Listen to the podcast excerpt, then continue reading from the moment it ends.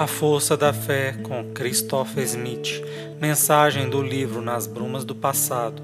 Psicofonia recebida pela médium Shirlene Soares Campos no Núcleo Servos Maria de Nazaré. Interpretada por Melina Xavier. Música executada pelo violonista Ranieri Guimarães.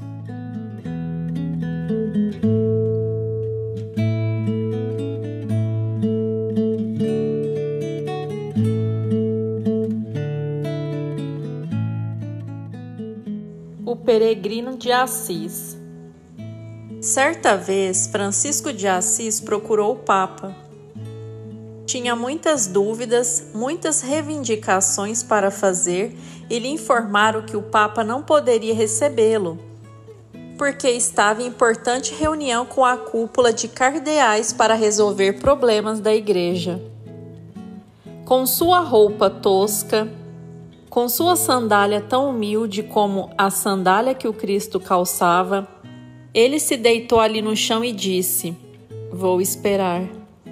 Claro que ficaram horrorizados de ver aquele padre deitado à porta do Vaticano, como um cão se deitava na rua, e lá ele passou a noite. No dia seguinte, o Papa abriu a porta e passou por ele. Francisco interceptou, dizendo: Escute, se o Senhor faz tantas reuniões importantes para discutir os problemas da Santa Igreja, que hora o Senhor terá para discutir os problemas do Evangelho dos pobres, dos famintos e infelizes? Se você não tem hora para ouvir os apelos das ovelhas, como vai poder ouvir as vozes do Evangelho que falam dentro da alma?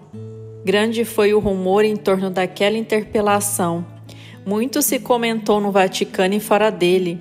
Ali estava Francisco de Assis, um homem sem poder nenhum, sobre o guante do poder da igreja e do povo. Seu próprio pai o considerava louco por ele ter mudado tanto, chamou-o de ladrão por ter gasto parte do seu dinheiro com os famintos e ele, em praça pública, devolveu para o pai a bolsa repleta de moedas. Esse homem inigualável que foi comum como todos nós no plano espiritual e terreno tornou-se imbatível na força de defender o evangelho, os pobres, os desvalidos do amor e aqueles que não possuíam saúde e muito menos fé. Quantas e quantas igrejas estavam abandonadas porque já não interessava ao clero restaurá-las? Eram regiões pobres que nenhum lucro trariam para a igreja. No entanto, ele restaurou uma igreja, não só uma igreja de tijolo para abrigar os carentes e os aflitos, como também ergueu em cada coração um altar de respeito e de amor ao Cristo, o nosso Mestre. Grande seguidor de Jesus foi Francisco de Assis, um dos maiores expoentes da igreja. Não vai nas minhas palavras nenhuma crítica à religião, porque eu também já professei muitas religiões, mas vai aqui a afirmação iluminada a respeito daquele que se tornou servo de todos os infelizes, como Jesus nos ensinou, e que se transformou numa criatura humilde e pobre para que a grandeza do Mestre ressurgisse no fulgor da luz e do amor.